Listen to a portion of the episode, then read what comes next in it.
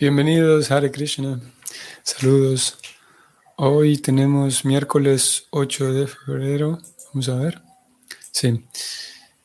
Y vamos a leer texto número 11. Mm, sí, texto número 11, capítulo 4, canto segundo. Bienvenidos. Om Namo Bhagavate Vasudevaya. Om Namo Bhagavate Vasudevaya. Om Namo Bhagavate Vasudevaya. Sutta Uvacha. Iti upamantritorayam. Gunanukatane Hare. Hrishikesham Manushmrityam Prativaktum Prachakrame. La traducción del verso es la siguiente. Sutta Goswami dijo,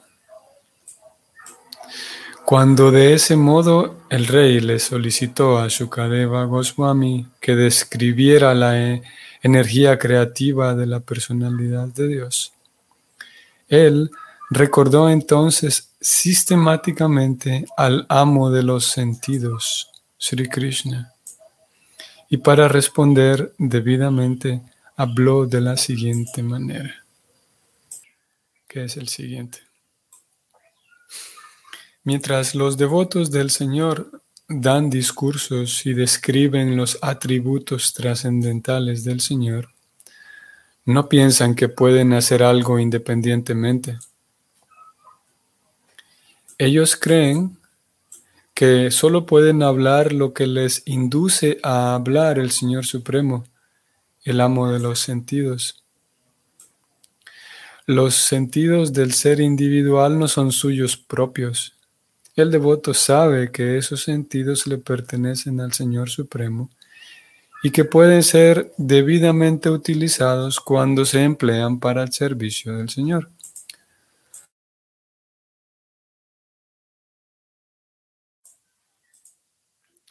Los sentidos son instrumentos y los elementos son ingredientes, todos provistos por el Señor. En consecuencia, cualquier cosa que un individuo pueda hacer, hablar, ver, etc., se encuentra únicamente bajo la dirección del Señor.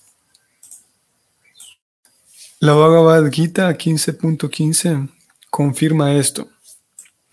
Sarvasya chaham hridi sanivista matasmritir janam apohanam cha. Nadie puede actuar libre e independientemente. Y por eso siempre se debe buscar el permiso del Señor para actuar, comer o hablar.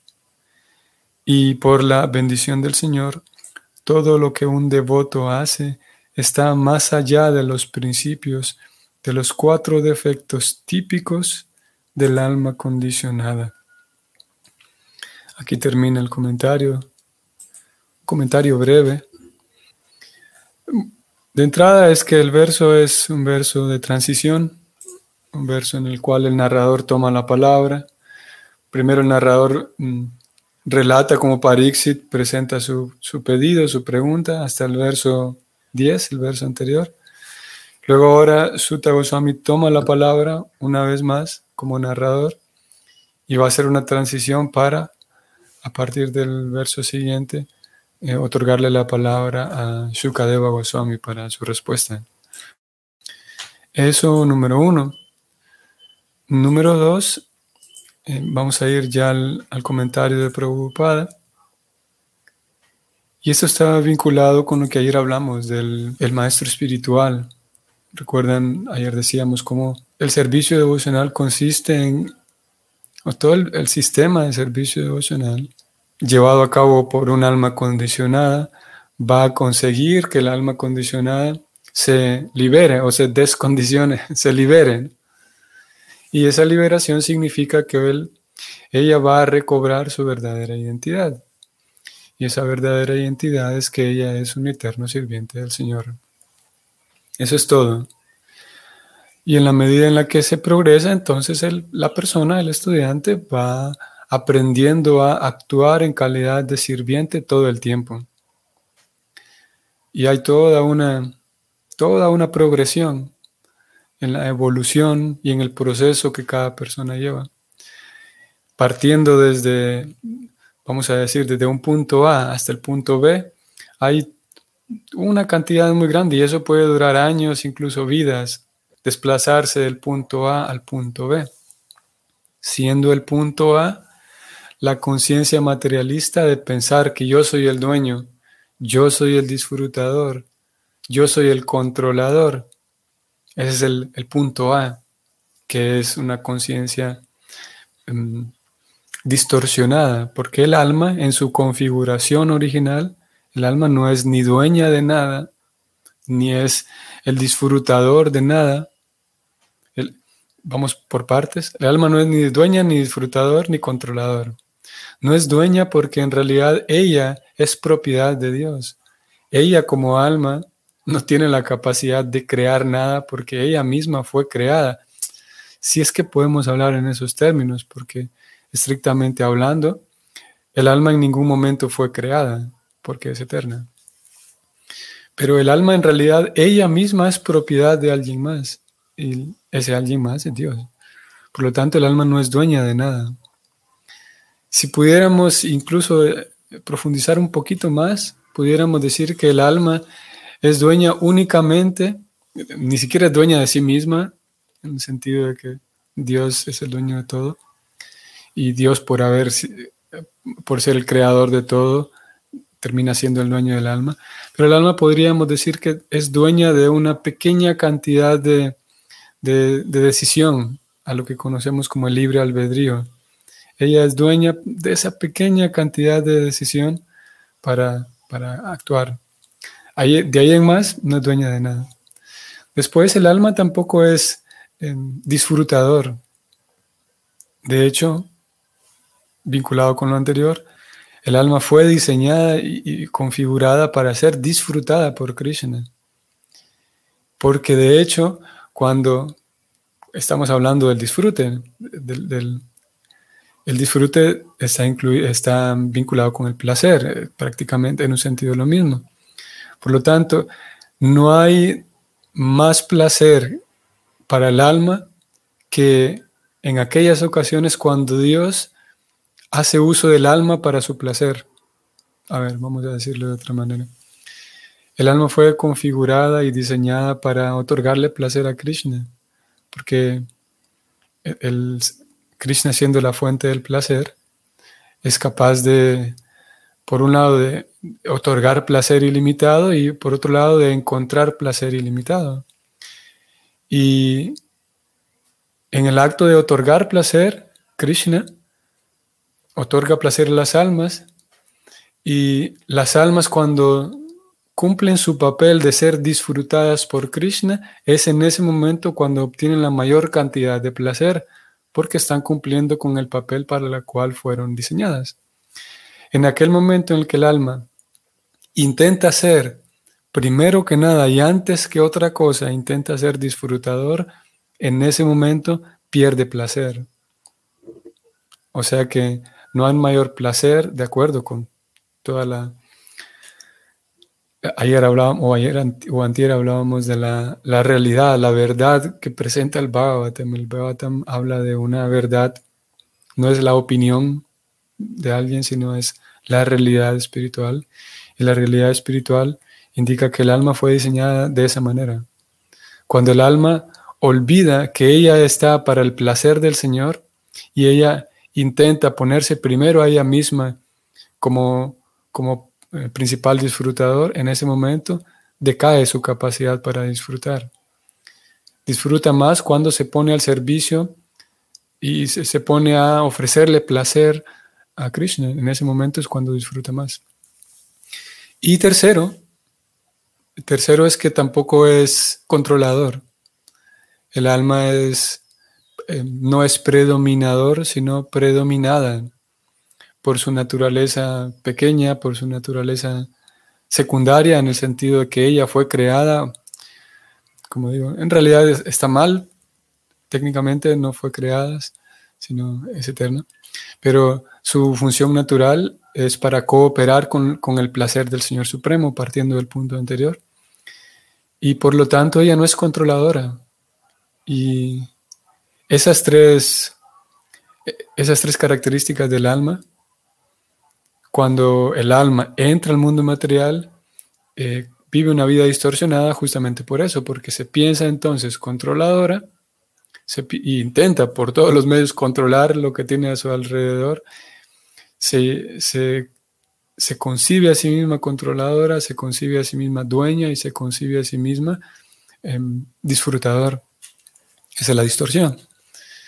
Y ese es el punto A, esa es la concepción material, es el punto A. Y el Bhakti pretende llevarnos al punto B.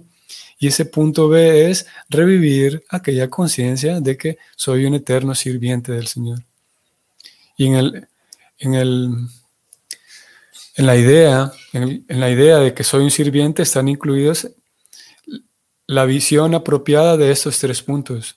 Soy un sirviente, por lo tanto, voy a otorgarle placer al Señor soy un sirviente, por lo tanto, no soy el controlador, me dispongo a lo que, a lo que Dios tenga para mí y a acoplarme a las circunstancias que Dios ordena. Y tampoco soy el dueño. Todo lo que tengo, yo mismo soy propiedad del Señor.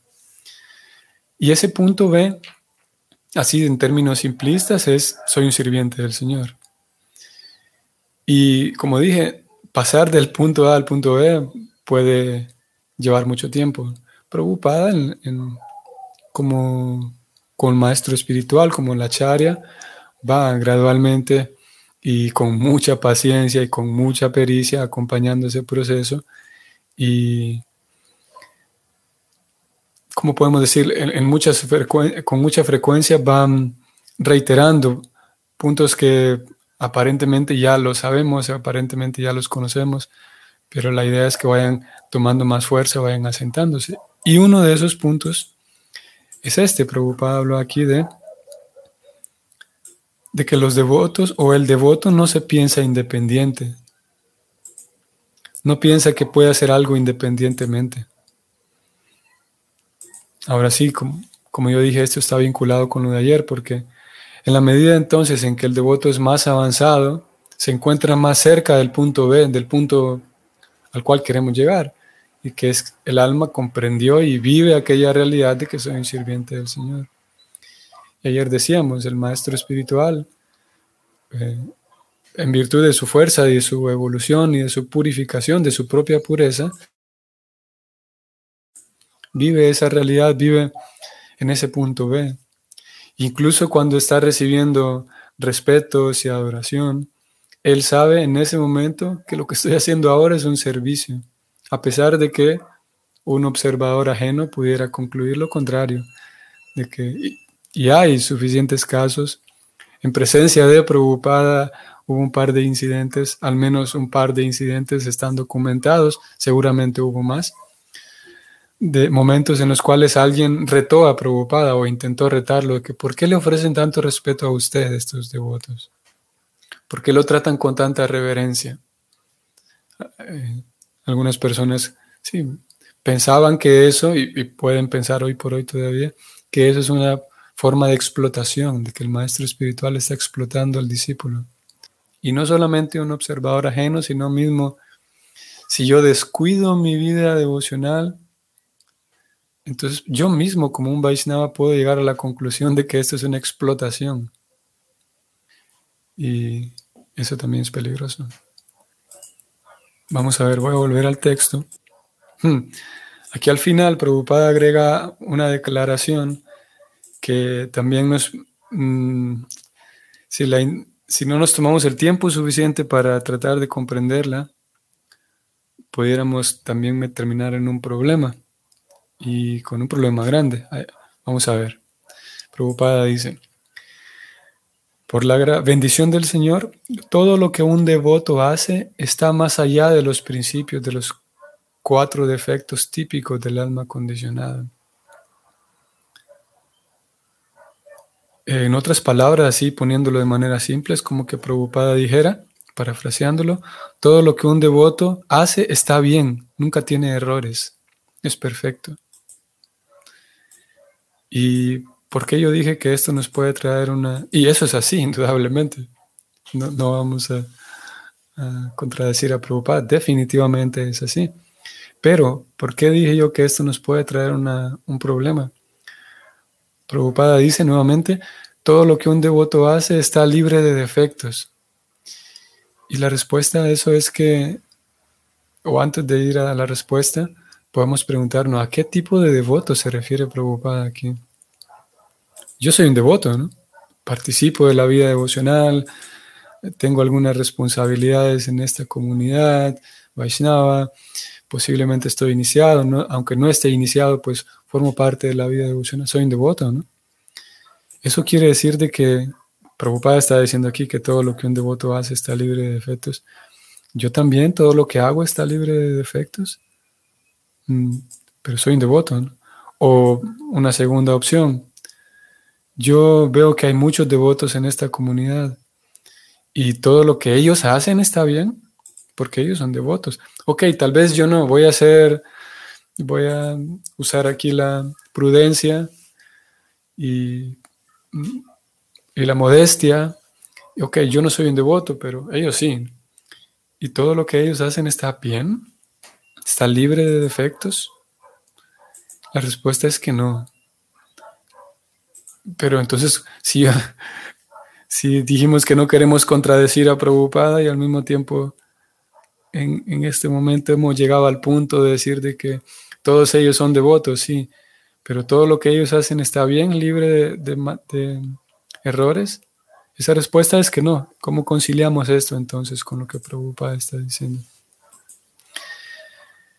Mm, la forma en que lo vamos a conciliar aquí es que Prabhupada se está refiriendo Recordemos el verso anterior, Prabhupada trae un hilo y desde el verso anterior viene hablando de los devotos poderosos.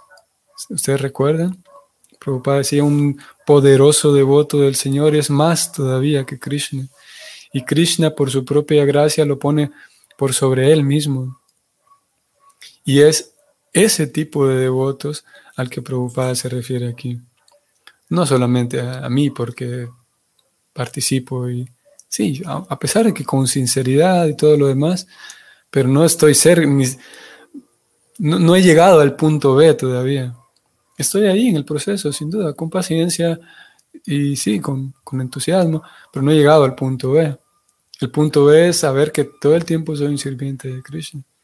Porque de hecho, y esa es la realidad de la etapa inicial, la etapa del estudiante novicio, el estudiante neófito, la realidad de ese estudiante es que incluso en aquellas actividades en las cuales está haciendo un servicio directo para Krishna, incluso en esos momentos, el devoto estudiante neófito olvida que es un sirviente de Krishna. Esa es, como dije, es la realidad. Eh, y eso no lo convierte moralmente en una persona mala, sino que por los propios condicionamientos, por la propia naturaleza de las cosas, está aprendiendo. Incluso, como dije, se le va a olvidar que está haciendo un servicio para Krishna en aquellos momentos en donde está haciendo un servicio para Krishna. Y un ejemplo completamente claro y que todos tenemos experiencia de ello es el servicio más mm, íntimo, si podemos decirlo así, o más importante. Aquella actividad en la cual estamos completamente vinculados con Krishna y es la actividad de cantar Hare Krishna. Cantar ya sea en el Kirtan o cantar con el Japa. En el Japa. Un dato aquí, no, voy a no quiero perder el punto que traigo, pero un dato es que usualmente llamamos Japa al, rosario. O, bueno, es muy frecuente. Es decir, no, sé dónde puse mi Japa. Es refiriéndome a que no sé dónde puse mi rosario, mis cuentas. Sin embargo, yapa, como lo usan las escrituras, yapa es, mm, podemos tener yapa y kirtan. Kirtan es, o sea, kirtan, kirtan es la, el, canto con muchas otras personas. Y yapa es el canto, el acto mismo de cantar en privado. Eso es yapa. El acto de cantar en privado, una meditación individual, privada y, íntima con Krishna. No es, no es algo, no es un objeto, sino más bien una actividad, el yapa. Y luego tenemos yapa mala, que sería el rosario de cuentas para hacer yapa, para llevar a cabo mi actividad de yapa. En fin, eso es el paréntesis nada más. Luego decíamos que esa actividad de cantar Hare Krishna es la actividad en la cual estamos más presentes con Krishna. En ese momento estamos siendo sirvientes de Krishna. Pero en cuántas oportunidades sucede que se me olvida que estoy sirviendo a Krishna en aquella actividad que es específicamente para servir a Krishna. Y es la realidad de la etapa inicial. Mientras que en la etapa madura, cuando el devoto o la devota ha llegado al punto B, él sabe y vive con completa madurez el hecho de que todo el tiempo soy un sirviente de Krishna. Incluso en aquellas actividades tan aparentemente desvinculadas con Krishna incluso en aquellas actividades en las cuales Krishna no tiene nada que ver aquí, aparentemente, porque llegó al punto B de saberse todo el tiempo un sirviente del Señor. Entonces, ese es a, ese devoto a quien Prabhupada se refiere aquí. Una persona que llegó al punto B es, voy a subrayarlo y voy a ir desde un poquito más arriba. Dice Prabhupada, Nadie puede actuar libre e independientemente, y por eso siempre se debe buscar el permiso del Señor para actuar, comer o hablar. Y por la bendición del Señor, todo lo que un devoto hace está más allá de los principios de los cuatro defectos típicos del alma condicionada. Todo lo que un devoto hace está libre de defectos. Pero de vuelta, vamos a volver sobre el punto. Ese ese tipo de devoto es justamente aquí arriba Prabhupada lo incluyó, un devoto que todo el tiempo eh, sabe que él no actúa libre e independientemente. Para todos, vamos a decirlo así, se encomienda al, Señor.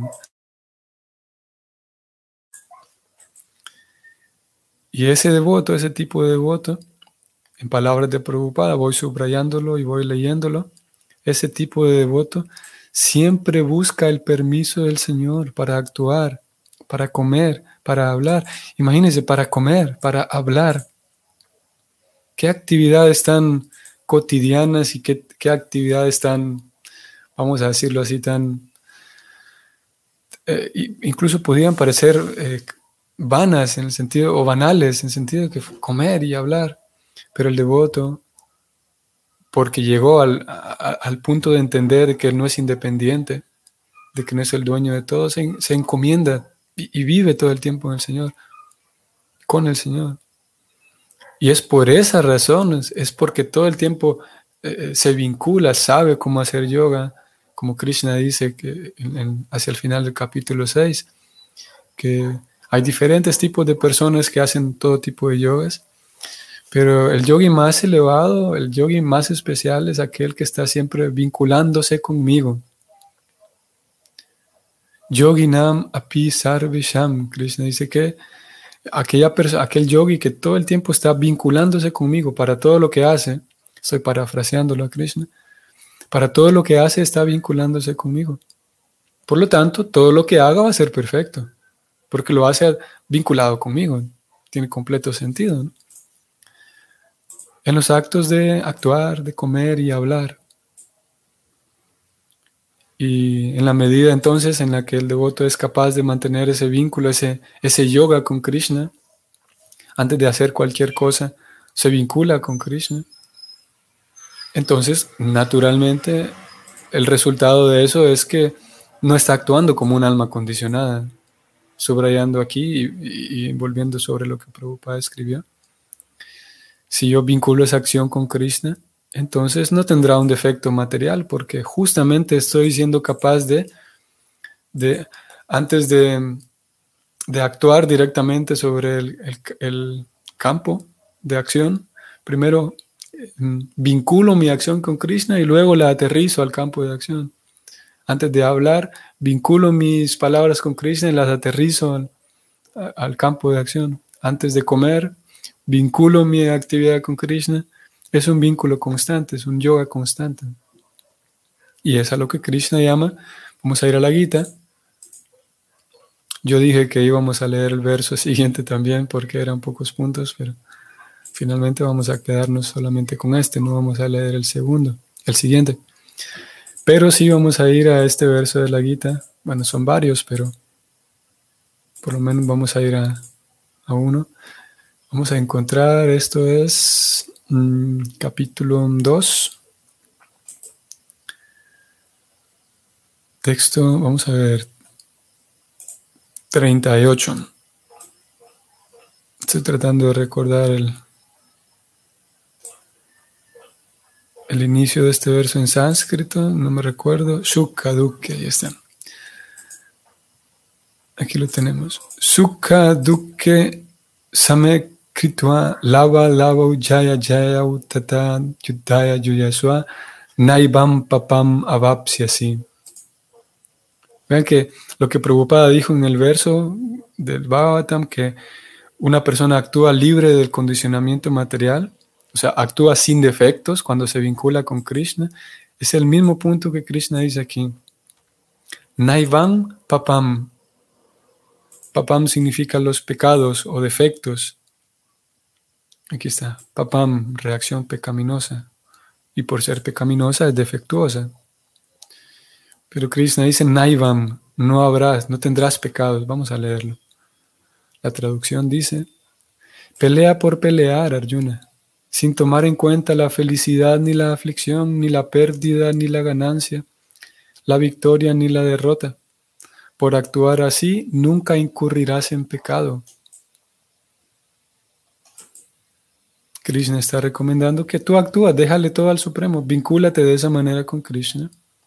Hazlo como una ofrenda a mí y desapégate de que cómo va a salir el asunto. Krishna le recomienda eso a Arjuna. Y por estar actuando de esa manera no incurrirás en pecado. Vamos a ir a y finalmente vamos a ir al 928. Bueno, lo vamos a leer desde el 27 para captar mejor la idea. Krishna dice, todo lo que hagas, todo lo que comas, todo lo que ofrezcas o regales y todas las austeridades que realices, hazlos como una ofrenda a mí. Vamos al 28. De ese modo te liberarás del cautiverio del trabajo y sus resultados auspiciosos y desfavorables. Con la mente fija en mí y siguiendo este principio de renunciación te liberarás y vendrás a mí. El mismo punto. Krishna dice, todo lo que hagas, primero vincúlalo conmigo, hazlo como una ofrenda a mí. Y de esa manera, dice Krishna, te liberarás. O sea que, lo mismo que Prabhupada dijo, eh, serás capaz de actuar libre de los defectos, libre de, de errores. Lo mismo que Krishna está diciendo en 9.28. Si vinculas todo conmigo, Yat Karoshi Yadash Nasi, dice el verso 9.27, todo lo que hagas, vincúlalo conmigo. Y de esa manera actuarás de manera perfecta. Lo que hagas será perfecto, libre de defectos materiales. Así es entonces como es un verso de transición, aquí terminamos. Es un verso este, el verso 11, de transición, que nos prepara para captar mejor la idea del por qué entonces eh, Goswami a lo largo de todo este capítulo, lo único que va a hacer, todo el capítulo va a estar dedicado a observar cómo Shukadeva Goswami, antes de hablar, se entregó a Krishna, se encomendó a Krishna. Observar a un devoto que ya se encuentra en ese punto B, de que a pesar de que él sabe y tiene mucho conocimiento, no se cree independiente. Él sabe que su capacidad de poder hablar, sí, su capacidad de poder presentar a Krishna dependen únicamente de la gracia de Krishna. Por lo que tanto, todo el capítulo entero va a ser dedicado a, a, esa, a ese acto de rendición que Sukadeva Goswami tuvo antes incluso de hablar, de un tema que él ya conocía bien. Pero aún así, y específicamente porque el tema era Krishna, Sukadeva Goswami se, se entrega y, pide las bendiciones de Krishna para poder hablar apropiadamente, tal como un devoto actúa de ese tipo de, esa clase de devoto, un devoto poderoso, como dijo Prabhupada. Ok. Entonces nos detenemos aquí. Que tengan entonces, estimados Vaishnavas, un día excelente. Si el Señor lo permite, entonces nos vamos a ver mañana. Hare Krishna.